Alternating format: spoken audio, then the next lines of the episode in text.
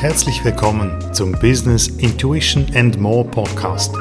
Hier erkunden wir die Schnittstelle zwischen Business, Intuition, Spiritualität und Persönlichkeitsentwicklung.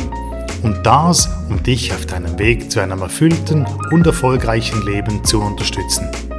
So, das ist das erste Mal, dass ich dieses Intro aufgesagt habe. Es ist eine Weile her, seitdem ich äh, meinen letzten Podcast veröffentlicht habe und in dieser Zeit ist sehr viel gelaufen, sehr viele spannende Dinge konnte ich tun, habe ich umgesetzt und ähm, noch nicht veröffentlicht, aber es hat halt bedeutet, dass ich eine Weile von der Bildfläche verschwinde. Ich werde in einer separaten Podcast-Folge noch detaillierter darüber sprechen, was sich alles genau getan hat. Du siehst auf jeden Fall, mein Podcast kommt in einem neuen Kleid. Es gibt äh, neues Bildmaterial dazu und es gibt einen neuen Namen und es gibt eben auch natürlich ein neues Intro. Was ich in dieser Zeit ebenfalls getan habe, ist, ich habe einen neuen Kurs entwickelt, der sich anlehnt an den Namen des Podcasts. Es geht um die Schnittstelle, es geht genau um die Kombination zwischen Business und Intuition. Ich habe fünf Module entwickelt und wenn, du, wenn dich der Kurs interessiert, dann findest du auf michaelüti.com-warteliste mehr Informationen dazu. Es wird in den nächsten Wochen laufend mehr Informationen dazu geben. Schau bei uns unbedingt auch auf Instagram vorbei. Du findest mich at michaelüti official. Ich freue mich auf jeden Fall von dir zu hören. Jetzt wünsche ich dir ganz viel Spaß in diesem spannenden, packenden Interview mit Judith Peters. Hallo Michael, danke für die Einladung. Ich freue mich sehr. Ich habe mich auch sehr, sehr gefreut, dass es geklappt hat und ich freue mich, dich zu sehen. Ich habe äh, nachgelesen, dass du seit 2018 ein Online-Business hast, dass du sechsstellige Umsätze machst, dass du vorher Dozentin warst an einer Hochschule. Du bist ähm, durch und durch Spezialistin. Und trotzdem möchte ich die Frage stellen, wie hat das mit dem Bloggen angefangen? Es ist so interessant, dass du sagst, ich bin eine Spezialistin, weil ich empfinde mich als absolute Generalistin. Ähm, aber interessant, so die Außensicht auf mich. Ähm, das mit dem Bloggen hat als Hobby angefangen. Ähm, das war 2005. Alle meine Freunde haben schon gebloggt und ich dann so, hey, das möchte ich auch. Und äh, ich hatte das Gefühl, ich bin schon mega spät dran. Also die hatten alle schon irgendwie eine Webseite und haben schon alle gebloggt und ich dann so, okay, äh, möchte da anfangen. Dann hat mir die ähm, eine Freundin von mir, ihr Bruder hat mir dann den Blog aufgesetzt, weil ich das damals selber nicht konnte. Das war ja damals ein bisschen technischer, als das das heute ist. Und er hat dann irgendwie mit FTP, keine Ahnung, der hat das dann irgendwie hinjongliert. Dann hatte ich eine Webseite, vollkommen ohne Gewinnerzielungsabsicht, vollkommen ohne Businessgedanken oder irgendwelche Ideen, was mal daraus werden konnte. Ähm, es war einfach nur ein Spaßprojekt. So hat es angefangen. Eigentlich, eigentlich so, wie man sich wünschen würde. Es gibt ja. nichts Schöneres, als mit einem Spaßprojekt zu beginnen. Als ich 2017 meinen ersten Blog aufgesetzt habe, da variierten die Reaktionen zwischen Mitleid und Bedauern. Aber kaum jemand hat es ernst genommen und ich glaube überhaupt niemand konnte sich vorstellen, dass man davon leben könnte. Nun hast du dein Business darauf aufgebaut. Ist Blog-Erfolg als Business reproduzierbar? Natürlich. Also das ist für mich gar keine Frage. Ich meine, das ist ja, ähm, wir wollen ja alle sichtbar werden. Wir müssen alle sichtbar werden, wenn wir unsere Angebote verkaufen wollen. Vor allem, wenn wir Dienstleister sind, so wie ich früher. Ich war ja früher Werbetexterin. Die Leute mussten ja erstmal wissen, dass es mich gibt. Und wenn wir dann da sichtbar werden, gerade bei Suchmaschinen, was ja noch viel wichtiger ist, als auf Social Media sichtbar zu sein, keine Ahnung, bei Instagram oder TikTok, das ist nicht so relevant. Wenn die Leute ein, ein Problem haben, dann gehen sie zu Google und dort suchen sie. Und wenn sie uns dann dort finden, dann ist das eine super Sache und das ist gut für unseren Umsatz. Und wie werden wir bei Google gefunden? Am besten mit Blogartikeln. Also auch nicht nur mit einer statischen Webseite oder mit irgendwas, sondern wirklich mit relevanten Blogartikeln. Und deswegen, ich bin der Meinung, jeder, der ein Angebot hat, bei dem die Zielgruppe online nach Lösungen sucht, was so gut wie jeder macht, der sollte bloggen. Und es ist auch nicht zu spät zum Bloggen. Es ist genau der richtige Zeitpunkt, um damit anzufangen, weil jedes gute Angebot findet seine Zielgruppe. Okay, dann sagst du, Bloggen ist nicht nur, nicht nur dafür da, dass ich jetzt ähm, Fußball mag und darüber einfach Blogartikel schreibe, sondern was auch immer dein Business ist, schreib dazu, zu diesem Business und zu deinem Spezialgebiet, genau. zu deinem Lieblingsgebiet einen Blog und du wirst gefunden. Genau, also es ist im Grunde Theoretisch ist es relativ einfach. Ich muss, ja, also theoretisch. ich bin mir dessen bewusst, dass es dann in der Praxis doch ein paar Herausforderungen gibt. Aber im Grunde ist es so, ich starte meinen Blog. Ich habe ja im Kopf so ein bisschen eine Idee, worum es gehen soll. Selbst wenn es jetzt erstmal nur ein Fun-Projekt ist, ein Spaßprojekt, dann weiß ich, okay, ich möchte vielleicht über meine Elternschaft schreiben oder ich möchte vielleicht über Ernährung schreiben oder über Sport. Und dann schärft sich das mit der Zeit. Und selbst wenn ich jetzt direkt mit einem Business-Thema anfange, da habe ich ja mein Thema, vielleicht meine Nische und dann fange ich an, dazu relevanten Content zu erstellen. Und es geht einfach darum, das regelmäßig zu machen. Und indem wir es regelmäßig machen, werden auch unsere Inhalte besser. Es ist der, der Übungseffekt. Und so wird das alles immer mehr, immer besser. Suchmaschinen haben immer mehr, was sie bei uns finden können. Die wissen dann immer besser Bescheid. So, für was steht diese Person? Bei welchen Suchanfragen kann ich sie anzeigen? Und so wächst das an. Und das Tolle am Bloggen ist, wenn ich heute etwas gebloggt habe, ist das in fünf Jahren immer noch relevant. Und es ist wie ein Ziegelstein, den ich so, ne, so mehrere Ziegelsteine, die ich dann so aufbaue und irgendwann habe ich daraus ein Haus gebaut oder mein Content-Imperium, wie ich das nenne.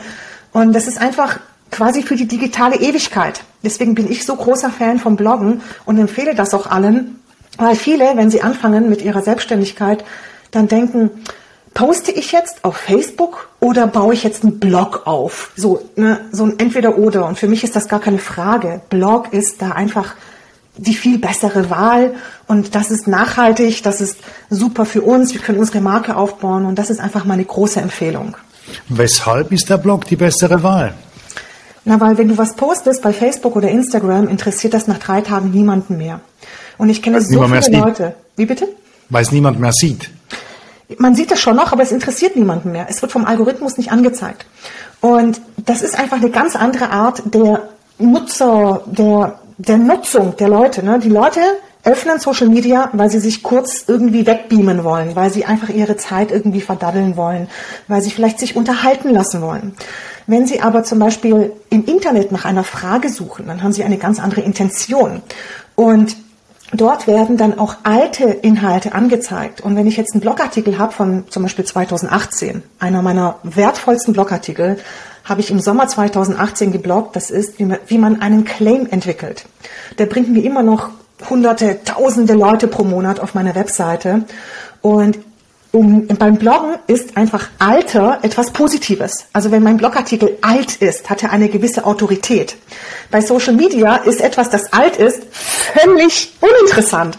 Das wird nicht mehr angezeigt, weil die Nutzung bei Social Media eine ganz andere ist. Da sollten aktuelle Inhalte gezeigt werden. Inhalte, die schnell eine Interaktion erzeugen, so wie Katzenbilder oder Urlaubsfotos oder Fotos von meinem Baby oder was auch immer. Da geht es nicht darum, dass die Leute jetzt ihren Claim entwickeln wollen, sondern die wollen sich kurz jetzt einfach ähm, unterhalten lassen. Und deswegen ist das so völlig unterschiedlich. Und wenn wir ein Business aufbauen wollen, empfehle ich eben, auf Blog zu gehen, anstatt auf Social Media. Aber ich nutze natürlich beides. Aber der Blog ist die Basis von meinem Business. Ja, man kann wahrscheinlich aus einem Blogartikel dann mehrere Posts machen auf Social Media oder Videos dazu. Genau. Das genau. immer wieder verwerten. Genau, das mache ich dann auch. Ich mache einen Blogartikel und dann mache ich daraus, keine Ahnung, vielleicht drei Postings für Instagram, zwei Postings für Facebook, die auch komplett unterschiedlich sind. Mache ich dann vielleicht zehn Pins für Pinterest. Ähm, da kann man so viel aus einem Blogartikel kreieren. Und das ist auch wirklich super, diese Herangehensweise zu wählen, weil viele Leute bei Social Media das Problem kennen, was poste ich heute? Hm, dann überlegen Sie eine Stunde, dann schreiben Sie irgendwas und dann haben Sie das Gefühl, das ist nicht gut genug, dann haben Sie kein Bild dafür. Und so verplempern Sie ungefähr zwei Stunden Zeit mit einem einzigen Posting für Social Media, das nach drei Tagen niemanden mehr interessiert. Das ist meiner Meinung nach keine nachhaltige Strategie. Vorher hast du erklärt den Zusammenhang oder der Weg von, von, von einem Problem, das vorliegt, über Google bis zum Claim. Den Schritt von Google zum Claim habe ich nicht verstanden. Wie kommt es dazu, dass deine alten Claims, wie du gesagt hast, immer noch gefunden werden über Google? Also meine, äh, meine Blogartikel werden ja gefunden, weil die sind ja im Index von Google. Mhm. Und da wird erstmal auch nichts rausgeschmissen, weil es quasi nicht aktuell ist oder so, wie bei, wie bei Social Media, wo ja nur das Neueste angezeigt wird. Ähm, wenn ich blogge, dann baue ich mir eine Autorität auf, je mehr ich blogge, je älter meine Webseite ist, je gehaltvoller meine Blogartikel sind, je öfter ich sie überarbeite. Damit baue ich mir einfach ein großes Standing auf und dann, wenn die Leute suchen nach, wie schreibe ich einen Claim oder ähm, wie, wie positioniere ich mich, dann finden die Leute meine Blogartikel. Die sind dann relativ weit oben gerankt und dann kommen sie auf meine Webseite, lesen sich das durch und dann habe ich ja noch weitere Blogartikel verlinkt. Immer unten gibt es dann immer so drei weitere Vorschläge und plötzlich sind, so, sind sie in meinem Universum drin, kommen gar nicht mehr raus aus dem Lesen und ich kriege ungefähr einmal pro Woche einen Anruf von einer wildfremden Person, die sagt, ich habe eigentlich nur nach irgendwas gegoogelt, bin bei dir gelandet und jetzt lese ich hier schon seit fünf Stunden und wollte dir einfach Danke sagen. Und ich nur so, äh, okay, cool. ich freue mich. Das passiert auf Social Media eher nicht. Ja, wahrscheinlich nicht. Aber deine Claims sind, sind genial, die sind, die sind wahnsinnig kreativ, aber eben, deine Claims sind wahrscheinlich nicht direkt die Problemlösung einer Person, die auf Google was sucht. Ja, jetzt ist natürlich die Frage, was genau meinst du mit Claim? Also ein Claim ist für mich sowas wie jetzt bei mir Blog like nobody's reading. Ne, das ist bei mir mein aktueller Claim. Ähm, ich weiß jetzt nicht genau, was du jetzt meinst. Also meinst du genau. Suchanfragen der Leute oder was genau?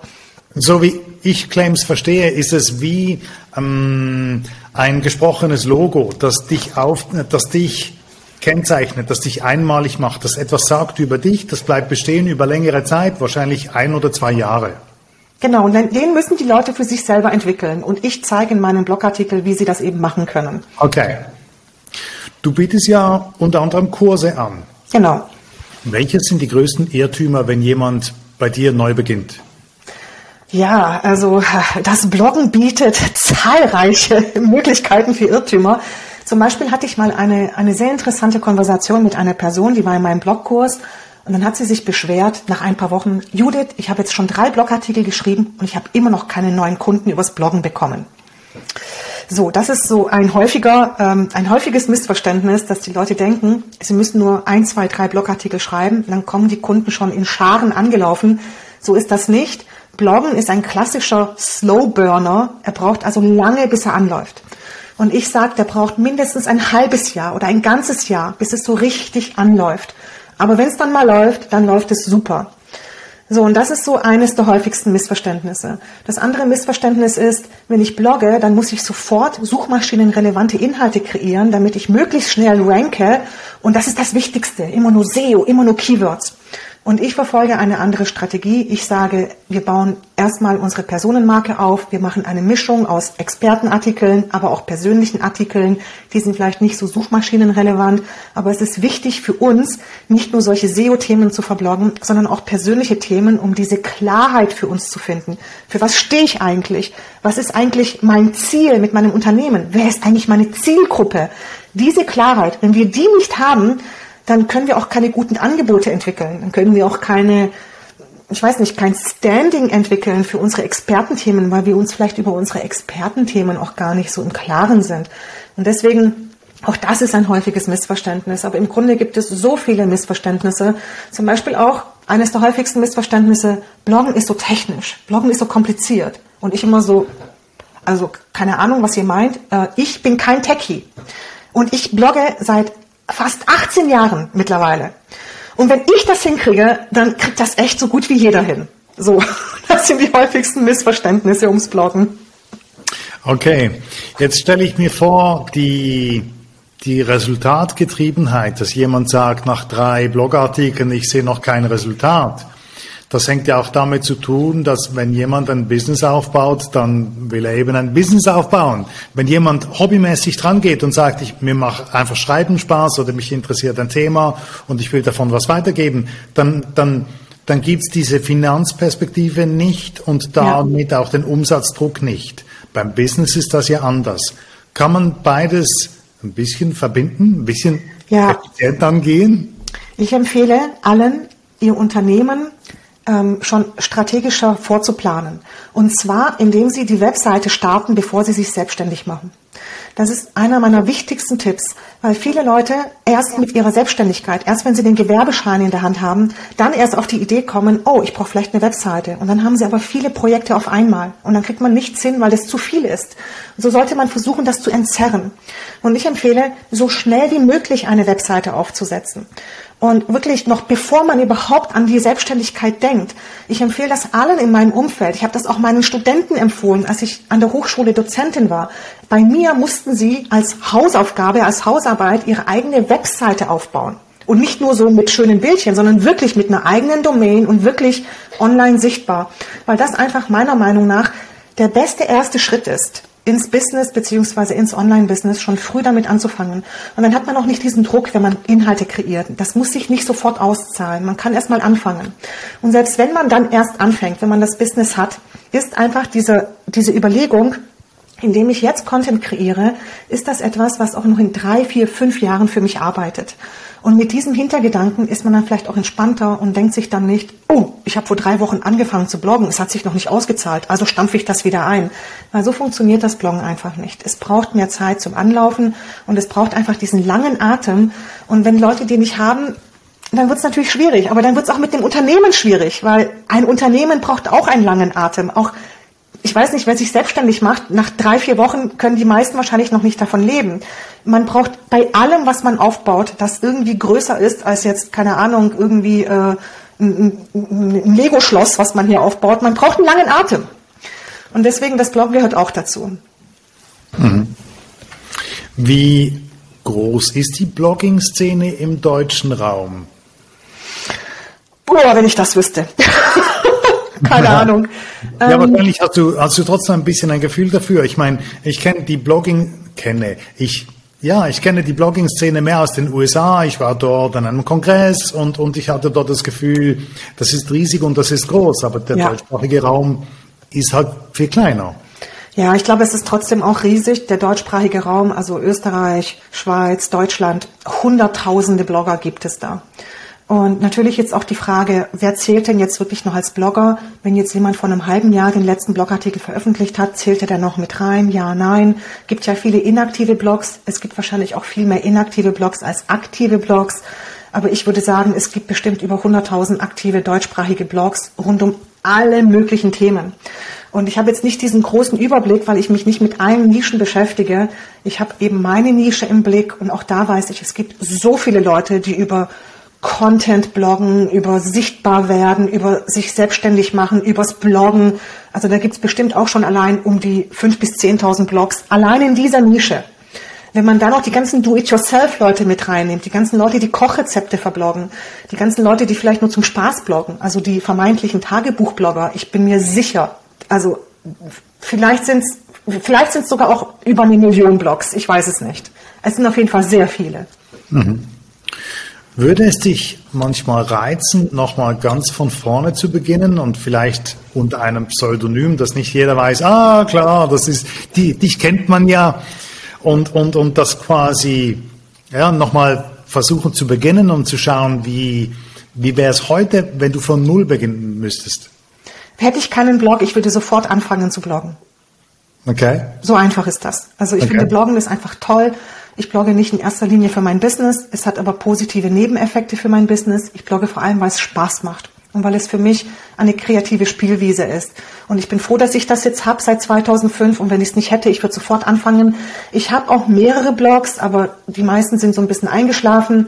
Mein Hauptblog, also auf meiner sympathexter.com Seite, den befülle ich sehr regelmäßig und ich kann es wirklich nur jedem empfehlen. Also das ist einfach ein Abenteuer, es macht Spaß, es ist großartig für die persönliche Weiterentwicklung. Man lernt so viel Technisches nebenbei. Das ist einfach eine super Basis für egal, was ich aufbauen möchte. Bloggen ist einfach für jeden toll, der irgendwie sichtbar werden möchte mit seinem Thema, der irgendwie etwas zu sagen hat und das vielleicht über den Freundeskreis oder die Familie hinausbringen möchte. Deswegen lieber heute anfangen. Seit 2018 hast du aus deinem Blog ein Online-Business gemacht. Ja. Und 2020, wenn ich es richtig in Erinnerung habe, ähm, generierst du sechsstellige Umsätze und lebst davon. Ähm, gibt es Fehler, die du gemacht hast in der Ach. Zeit bis heute? Welche Fehler habe ich nicht gemacht? Also ich habe so viele Fehler gemacht, das ist wirklich, also ich, ich habe darüber auch schon gebloggt, die meine größten Fehler in der Selbstständigkeit oder Fehler im Online-Business. Ähm, ich habe unglaublich viele Fehler gemacht. Also es fing schon damit an, dass ich ganz am Anfang meiner ähm, meiner, meiner digitalen Laufbahn meine Diplomarbeit über virales Marketing, was ja damals ein heißes Thema war, dass ich das einfach so ins Internet gestellt habe. Hätte ich schon damals angefangen, Adressen zu sammeln, also E-Mail-Adressen, hätte ich schon mit einer Liste in mein Business starten können, habe ich aber leider nicht gemacht. So, ein weiterer Fehler, den ich gemacht habe, ist, ich weiß nicht wie lange, aber ich hatte eine gewisse Zeit einen Schreibfehler in meinem eigenen Claim. Und das als Werbetexterin. so, gut. Das, das muss man erstmal hinkriegen. Oder? Wie bitte? Man könnte es als kreative Freiheit bezeichnen. Nee, das war wirklich ein ganz, ganz klassischer Schreibfehler und ich nur so. Ein, eine Studentin hat mich darauf aufmerksam gemacht. Sie dann so, ist das Absicht, dass da ein S fehlt im Claim? Und ich drehe mich nur so um. Oh Gott, ich habe einen Schreibfehler in meinem Claim. Für einen Studenten. ja, das war schon ein ziemlich epischer Moment. Ähm, aber ich habe wirklich viele Fehler gemacht, aber ich bin so ein Typ, ich lerne echt gut aus Fehlern. Und ich finde, so aus Fehlern zu lernen, ist so der beste, der beste Lehrmeister. Mhm. Und äh, ich muss meistens einen Fehler auch nur einmal machen. So, das ist auch so eine gute Eigenschaft, die ich habe. Ähm, und insofern, ich finde, wer keine Fehler macht, der, der tut wohl nichts. Der liegt wohl nur im Bett und dreht Träumchen. Sobald wir irgendwas tun, sind Fehler unausweichlich. Fehler ist noch erstmal in Ordnung. Ne? Ich, ich verzeihe mir da schon längst alles. Am Anfang habe ich mich immer gegeißelt für jeden Fehler. So, oh, wie konnte mir das passieren? Und oh, mittlerweile denke ich mir, naja, passiert, gelernt, abgehakt. Ich mache es nicht nochmal falsch. Der, der nächste bitte. Genau, die nächsten zehn bitte. Deine, deine Texte, die sprühen vor Energie und vor Fantasie, vor Ideen. Wie viel davon kann man lernen? Ich glaube, man kann sehr viel davon lernen. Okay. Ich war nicht die kreative Texterin. Als ich ähm, jung war, war ich nicht besonders gut in Deutsch. Also ich Deutsch war ja nicht meine Muttersprache, wir kommen aus Rumänien, meine Muttersprache ist Ungarisch und dann Deutsch zu lernen, das war echt nicht so einfach für mich. Und ich hatte immer mega schlechte Noten in der Schule. Und äh, ich kann mich noch erinnern, dass die Lehrer mir so nahegelegt haben, am besten nichts mit Deutsch und nichts mit Mathe zu machen. Und ich so, oh, was bleibt denn dann noch übrig? und ich dann so, okay, dann studiere ich Grafikdesign. ähm, auch dafür braucht man Deutsch und Mathe, ne? aber zum Glück nicht so viel. Und ähm, ich habe dann irgendwann, also ich, ich hatte dann einen Dozenten, der gesagt hat, Judith, ich also du bist kreativ, ähm, du, du, du wärst eine tolle Texterin. Ich so, oh, meint er mich? Ähm, das kam aber wirklich dadurch, dass ich dann auch irgendwann auch angefangen habe zu schreiben, dass ich das geübt habe.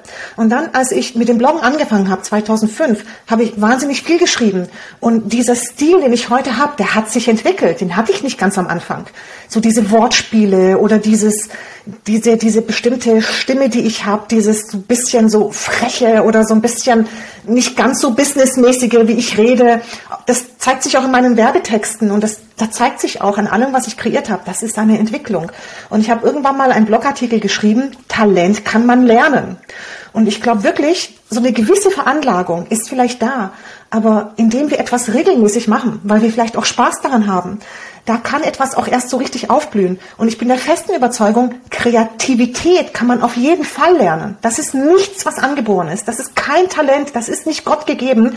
Das ist etwas, das jeder Mensch üben kann. Und vielleicht haben einige natürlich ein bisschen mehr kreatives Talent, denen fällt es dann leichter. Aber alle die, die sich nicht für kreativ halten, wenn die mal so ein paar Übungen machen würden, einfach nur so jeden Tag, so ein bisschen Kreativitäts... Oh, das Tamagotchi meiner Tochter. Meine Tochter hat seit gestern ein Tamagotchi. Ist es nicht cool? Heute, die Kinder haben ein Tamagotchi.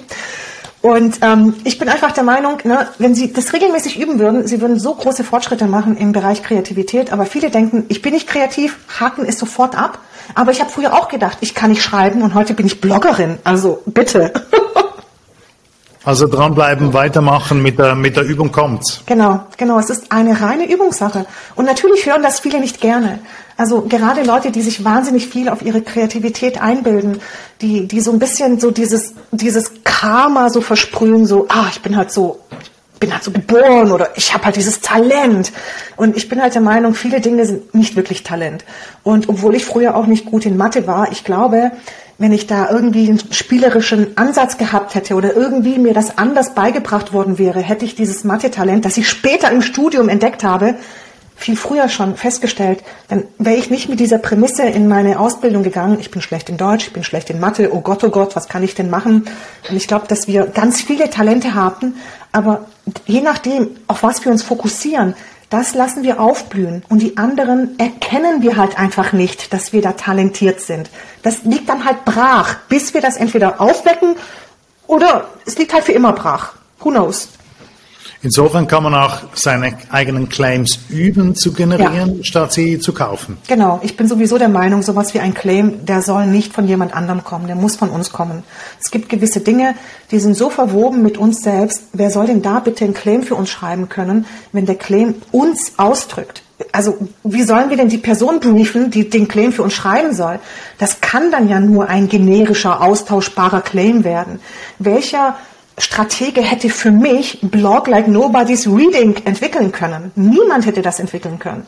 Und ich bin mir sicher, hätte ich diese Aufgabe rausgegeben, wären dann so 0815 Claims rausgekommen wie Blogge dich glücklich, äh, Bloggen und mehr. Also keine Ahnung, der übliche Quatsch halt, den man so hört. Mhm. Besteht ein Blog ist ja etwas Ruhiges und etwas, das bei mir bleibt. Wenn ich den Blog platziere auf meiner Webseite, dann bleibt er einfach dort und Google muss ja nicht zwingend darauf aufmerksam werden. Wie erreiche ich, dass ich damit eine Followerschaft aufbauen kann, dass, dass mir jemand folgt, dass jemand den Newsletter erhalten will oder meine Instagram-Posts sehen will? Also ähm, wir müssen unterscheiden. Entweder, also ich blogge und oder ich habe einen Newsletter und oder ich poste auf Social Media. Ich empfehle natürlich für Blogger auf jeden Fall, einen Newsletter aufzubauen, aber mit dem Blog zu starten. Und ich empfehle auf Social Media, aber auch hier mit dem Blog zu starten. Und jetzt ist natürlich die Frage, wie findet mich Google? Wie, finden mich meine, wie findet mich meine Zielgruppe? Normalerweise muss man nicht viel tun, außer zu bloggen. Google kommt dann schon irgendwann von alleine. Ich kann noch meine Sitemap einreichen bei der Google Search Console, damit es ein bisschen schneller geht. Aber normalerweise muss ich das nicht machen. So, Google kommt schon von alleine. Je mehr ich blogge, umso mehr Leute finden mich über Google. Und dann ist noch die Frage, möchte ich noch weitere Plattformen aufmachen, wo die Leute mich finden können? Aber ich muss natürlich überlegen, dafür muss ich Zeit und Geld investieren, zumindest Zeit und Nerven. Ähm, und es muss sich auch irgendwie lohnen.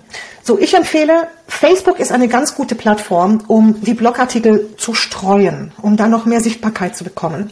Aber was eine viel bessere Plattform ist, ist Pinterest und Suchmaschinen. Und ich empfehle erstmal darauf zu gehen, erstmal zu gucken, dass man in Suchmaschinen gefunden wird, bevor man sich in Facebook, in Instagram, in TikTok verausgabt und dann macht man da irgendwie Postings und dann krebst man ewig rum bei drei bis 700 Fans und Followern und irgendwie tut sich da nichts. Und ich bin einfach der Meinung, diese Energie sollten wir in Sachen stecken, die nachhaltig wirksam sind. Und das ist eben nicht Social Media. Social Media sollten wir nur angehen als Blogger, wenn wir diese zusätzliche Energie aufbringen können, nachdem wir alles andere, was wichtig ist, erledigt haben. Das ist für mich Pinterest und Social Media, äh, Pinterest und, äh, und ähm, Google. Das sind so für mich die wichtigsten Plattformen, über die ich ungefähr 90 Prozent meiner Webseitenbesucher kriege. Und der Rest kommt dann halt über Social Media. Wenn wir ein Business aufbauen, ist auch wichtig, dass wir ein Newsletter haben, weil ohne Newsletter können wir nicht verkaufen. Aber da müssen wir auch gucken, das müssen wir nicht ganz am Anfang machen, erstmal bloggen, Blogroutine haben, wissen, wie der SEO-Hase läuft. Und dann vielleicht nach 10 oder 20 Blogartikeln können wir mal anfangen, ein Newsletter aufzusetzen um die Liste zu füllen, können wir dann irgendwann danach anfangen, ein Freebie zu erstellen und dann das zum Beispiel zu bewerben auf Facebook oder auf, ich weiß nicht wo, wo halt die Zielgruppe unterwegs ist. Und so können wir uns Schritt für Schritt an, rantasten. Und ich empfehle immer ein Projekt immer gleichzeitig. Also nicht immer fünf Sachen auf einmal. So nach dem Motto, ich fange jetzt an zu bloggen, mache jetzt mein Newsletter und lerne auch noch Reels zu drehen und möchte noch YouTube erobern das endet garantiert in der Überforderung und es passiert überhaupt nichts. Mhm. Wie unterscheidet sich Instagram von den sozialen Medien? Du zählst Instagram nicht zu den sozialen Medien, so wie es stimmt. Nee, ich zähle Pinterest nicht zu den sozialen Pinterest Medien. Pinterest meine ich, ja, genau, genau, ja. genau. Genau, Pinterest ist eine Suchmaschine. Es ist kein Social Network. Ähm, wobei Pinterest sich da anscheinend auch selber nicht entscheiden kann, in welche Richtung es eigentlich gehen will. Aber ähm, bei Google Analytics wird Pinterest zwar als Social Media gewertet, aber im Grunde ist es eine visuelle Suchmaschine. Also insofern Fokus darauf und Fokus auf Google und dann ist man echt safe. Okay. Okay. Jetzt gibt es Jasper AI, es gibt ChatGPT, es gibt Möglichkeiten, künstliche Intelligenz zu nutzen, auch um zu bloggen. Schreibst du deine Blogartikel noch selbst? Natürlich, natürlich. Aber ich habe jetzt hier auch in einem Fenster Chat äh, GPT offen und nutze das zum Beispiel für Ideen. Ich habe das ständig offen, jetzt seit ein paar Tagen und Wochen und experimentiere ganz viel damit. Und ich finde, da kommen teilweise echt gute Sachen bei raus, die mich auf neue Ideen bringen. Aber natürlich schreibe ich den Blogartikel selber. Ich schreibe jetzt gerade auch an einem Blogartikel, in dem ich Prognosen mache. Äh, der heißt dann eben auch, müssen Blogger Angst haben vor KI und Chat-GPT? Und meine Prognose ist natürlich nein, aber es kommt drauf an. also ich liebe diese Tools. Ich bin so ein Typ, ich, ähm, ich, ich, ich erkunde gerne neue Technologien und bin da erstmal sehr positiv gestimmt. Damit entspreche ich nicht so sehr der deutschen Mentalität, die erstmal abweisend und abwartend ist. Das ist so ein bisschen diese German Angst, die ich immer wieder sehe. Immer wenn ich irgendwas über KI poste auf Social Media, kommt sofort immer, oh, wir werden alle arbeitslos, oh Gott, äh, wir werden alle ersetzt durch künstliche Intelligenz und ich dann so, bist du dir da ganz sicher? Weil ich sehe das anders. Also ich finde die Tools gut, ich kann sie nur empfehlen zu nutzen, aber immer natürlich auch mit so ein bisschen Vorsicht, weil die Inhalte müssen gegengecheckt werden. Ähm, aber für Recherche, gerade zum Beispiel zum Thema ähm, SEO-optimierte Headlines oder so nach dem Motto, hey ChatGPT, spuck mir doch mal Ideen aus, die ich bloggen könnte rund um das Thema XY. Dafür ist das Tool super. Ich kann es nur empfehlen. Ich hatte damals beim Bloggen den Eindruck, dass es ähm, dass es schwierig war, zuerst das Research zu machen für den Blogartikel, die Fakten zusammenzutragen und darauf basierend dann einen Artikel zu schreiben. Weil gewisse Dinge hat man im Kopf, viele hat man nicht im Kopf. Man muss zuerst wieder warm werden im Thema, um wirklich Inhalte hm, wiedergeben zu können. Und wahrscheinlich gerade dafür ist das eine unglaublich ähm, wertvolle Hilfe, wenn man, wenn man das einfach zusätzlich nutzen kann. Eine, ja. Also wie eine zusätzliche Mitarbeiterin. Ja, es nimmt dir auf jeden Fall Recherchearbeit ab. Es nimmt dir auch äh, die, die ähm, Keyword-Suche ab. Damit kann man super nach Keywords äh, suchen und sich so Textvorschläge machen lassen. Das ist wirklich toll. Also ich, ich, ich liebe dieses Tool und ich sehe auch nicht, dass mich dieses Tool irgendwie bedrängen würde in meiner Art zu bloggen oder mich irgendwann mal arbeitslos machen würde. Also dieses Problem sehe ich nicht. Mhm. Mhm. Sehr cool. Hast du, steckst du dir Jahresziele beim Bloggen? Oh, pff, nö.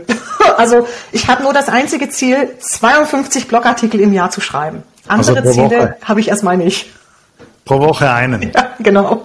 Haben die eine Mindestlänge? Nee. Ähm, ich habe Blogartikel, die bestehen quasi nur aus zehn Wörtern weil ich habe ein bestimmtes Blogformat, das nennt sich Wort des Tages. Das sind solche Worterfindungen, die ich auch auf Instagram poste. Und ich habe eine Automation, die meine Postings von Instagram übernimmt mit Zapier und sie auf meinen Blog postet. Und je nachdem, wie lang das dann ist, ist es meistens relativ kurz. Aber ich habe auch Blogartikel, die haben irgendwie über 5000 Wörter. Also bei mir findet sich wirklich jede Länge. Die meisten Blogartikel sind wahrscheinlich irgendwo zwischen 1000 und 3000 Wörtern. So plus minus. Mhm. Also das sagst du, spielt auch keine Rolle. Ich, ja, ist mir wurscht. Was kommt, was kommt. ist mir völlig wurscht. Ich weiß, es gibt diese Herangehensweise, ähm, so nach dem Motto, ein Expertenartikel muss mindestens 1000 Wörter haben und dann wird eben so Reverse Engineering mäßig geschaut, welche Blogartikel ranken gut bei bestimmten Suchanfragen, was haben die gemeinsam. Und natürlich haben die gemeinsam, dass die wahnsinnig lang sind, ausführlich, viele Links haben. Aber wenn ich mit diesen Gedanken immer bloggen würde, ich hätte immer so ein Minderwertigkeitsgefühl, so, oh Gott, mein Blogartikel ist nicht gut genug, er ist noch nicht lang genug. Ich bin so ein Typ, ich nenne mich selber auch dynamische Bloggerin, auch meine Zielgruppe ist die dynamische Bloggerin. Ich veröffentliche einen Blogartikel erstmal, so wie ich ihn für gut halte, und dann nächste Woche oder nächsten Monat überarbeite ich ihn und mache ihn länger und mache nochmal ein weiteres Kapitel rein und mache vielleicht weitere Links rein, optimiere nochmal über die Suchmaschinenoptimierung drüber.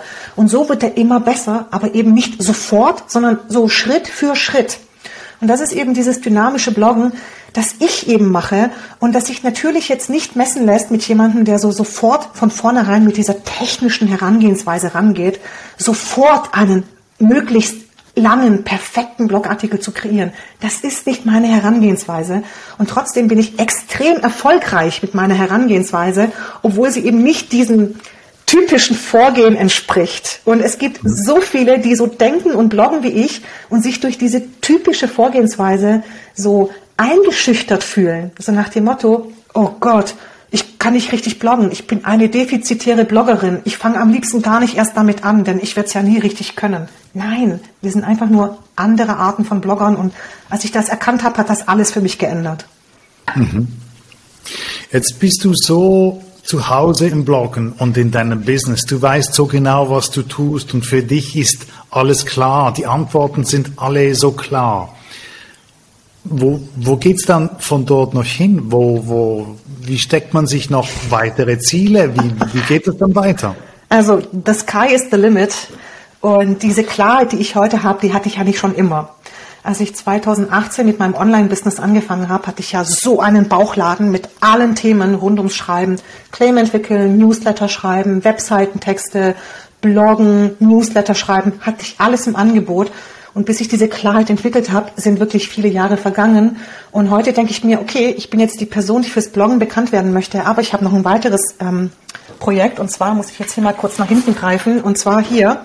Das ist das vorläufige Titelbild meines Buches, das hoffentlich dieses Jahr entsteht. Also okay, das ist jetzt natürlich ein Podcast, man sieht das nicht. mein Buch wird Blog Like Nobody's Reading heißen. Auf und YouTube kann man sehen. Ja, und äh, es ist ein kleines Vögelchen auf dem, auf dem Titelbild, äh, das uns da herunterzwitschert, wie wir gut bloggen können.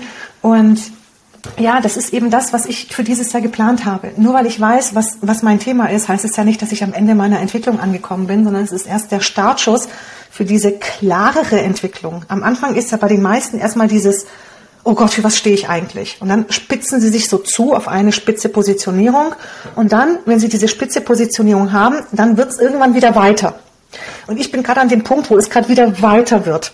Und ähm, da kommt das Buch, da kommt wahrscheinlich ein neuer Online-Kurs dieses Jahr. Mal gucken.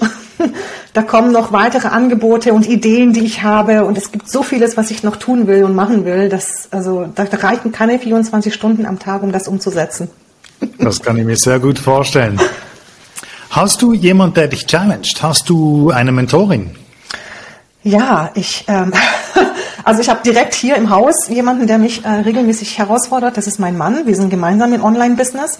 Seit 2018 ist er quasi Teil von meinem Online-Business als gleichwertiger Partner. Und er ist so ein Typ, ähm, er nimmt erstmal jede Idee von mir auseinander. Und ich bin immer total begeistert. Ich so, Laszlo, ich habe eine tolle Idee. Und er dann immer so, hm, lass uns das mal genauer anschauen. und das brauche ich auch, weil ich bin ja so der Typ, der erstmal begeistert ist und erstmal alles umsetzen möchte, sich in tausend Projekte verliert. Und er ist dann so der, so ein bisschen der, der Typ, der halt so mit BWL-Augen auf alles schaut, so lohnt sich das, wie viel Zeit ist das. Also der, er challenged mich. Dann habe ich natürlich noch Coaches, ich habe noch ähm, zum Beispiel Personen, die ich kenne aus Mastermind-Gruppen, in denen ich war, mit denen ich mich regelmäßig austausche. Ich habe Freunde, die auch im Bereich Online-Business sind. Also da gibt's ganz viel Austausch und hätte ich diesen Austausch nicht, wäre ich auch nicht da, wo ich heute bin. Mhm. Okay. Wenn du, wenn du Diskussionen führst mit deinem Mann, wie kommt es dann wieder in die Harmonie? Ach, wir haben da gar kein Problem. Wir haben uns eigentlich noch nie gestritten. Das kann sich kaum einer vorstellen. wir sind nicht so die Typen, die sich streiten. Bei uns sind noch nie die Fetzen geflogen, sondern wir sind da sehr wertschätzend miteinander. Und manchmal muss ich ein bisschen das noch lernen. Er bringt mich dann immer so auf, auf die, quasi auf den richtigen Weg wieder, auf die richtige, ähm, auf die richtige Fährte. Manchmal bin ich so begeistert, dass ich eine Idee nicht loslassen möchte. Und dann werde ich manchmal so ein bisschen so, nehme mir diese Idee nicht weg. Und, kann ich mir gut vorstellen. ja. ja. Und wenn er dann die Idee dann doch wegnehmen möchte, dann, dann, ja, dann wird es manchmal ein bisschen äh, spannend.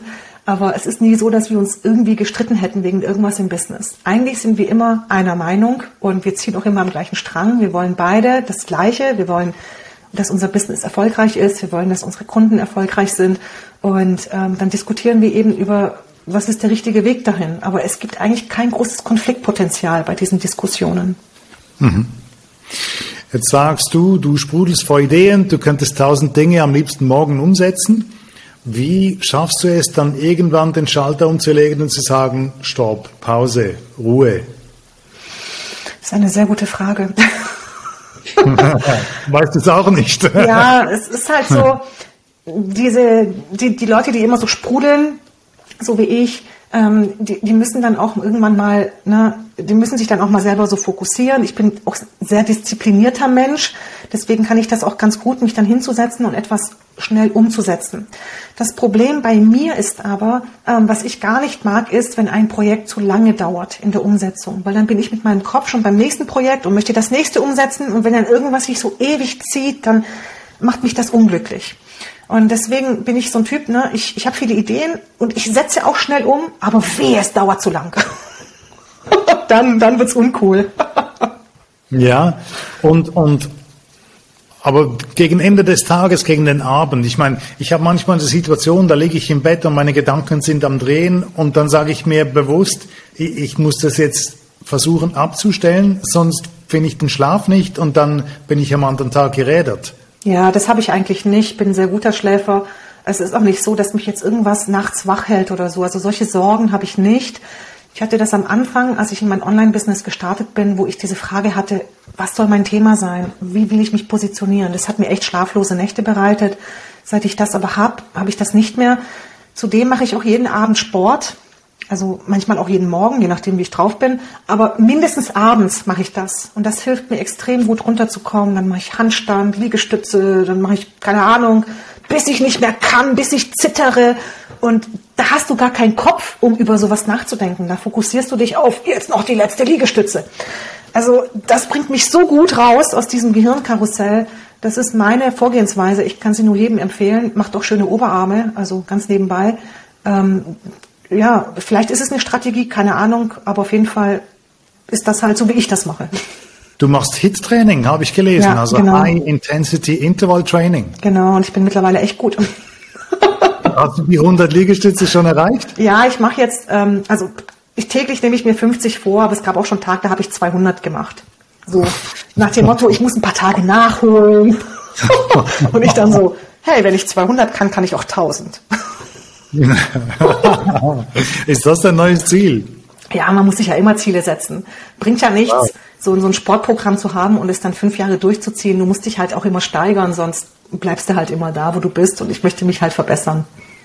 Machst du da noch ein Programm drumherum? Ich meine, das, ähm, die Liegestütze allein bringt dich ja noch nicht in den Hit-Bereich. Nee, ich mache ähm, ich ja vor allem Handstand, verschiedene Arten von Handstand. Und das, okay. spätestens das bringt dich, ähm, also das, das beamt dich dann komplett weg. Dann, dann bist du echt, also mit Ganzkörper-Workout und das geht auch so auf die, ähm, auf die Ausdauer, das ist echt hardcore. Also ich kann das mich mit Handstand sowas von verausgaben und ich brauche nur zwei Quadratmeter dafür. Das ist ja das Allerbeste. Machst du das innen? Ja, ja, ich mache das, genau, ich mache das in meinem Schlafzimmer. Okay. Sehr, sehr spannend. Meditierst du? Ich meditiere beim Sport machen. Ich das ist deine Meditation. Keine klassische Meditation. Ich habe es versucht, es ist nicht das Richtige für mich. Ich kann das irgendwie nicht. Aber sobald ich Sport mache und dann zähle ich die Wiederholungen und dann komme ich in so einen Flow und dann ist das für mich ne, Gedanken loslassen. Dann zoome ich so raus aus meinen Problemen und dann bin ich plötzlich wie, wie, so, wie so ein kreisendes, wie so ein Satellit um, um einen Himmelskörper, keine Ahnung. Also es ist total crazy, ich kann es nicht beschreiben. Ich bin dann einfach völlig im Hier und Jetzt, ein tolles Gefühl. Sehr cool. Wenn dich jemand finden möchte, wenn dich jemand kontaktieren möchte, wie macht sie, er das am besten? Er, sie sucht einfach nach Sympathexter im Internet und findet direkt mich. Erster Suchtreffer bei Google. und findet dort deine E-Mail-Adresse, genau. um dir zu schreiben. Genau, findet dort meine Webseite, meinen Blog und wenn die Person dann noch Lust hat, kommt sie in meine E-Mail-Liste. Und das Gute an meiner E-Mail-Liste ist, dort schreibe ich Dinge, die ich nicht in meinem Blog schreibe oder nicht auf Social okay. Media. Also es lohnt sich da reinzukommen. Da kommen ganz neue Aspekte zum Vorschein und ich kann es nur empfehlen. Sehr, sehr cool. Wir werden die Webseite auf jeden Fall verlinken in den Show Notes. Ich bedanke mich ganz, ganz herzlich für deine Zeit, für das geduldige Beantworten meiner Fragen. Es hat Spaß gemacht, mit dir zu plaudern. Es hat mir auch riesen viel Spaß gemacht. Dankeschön. Super.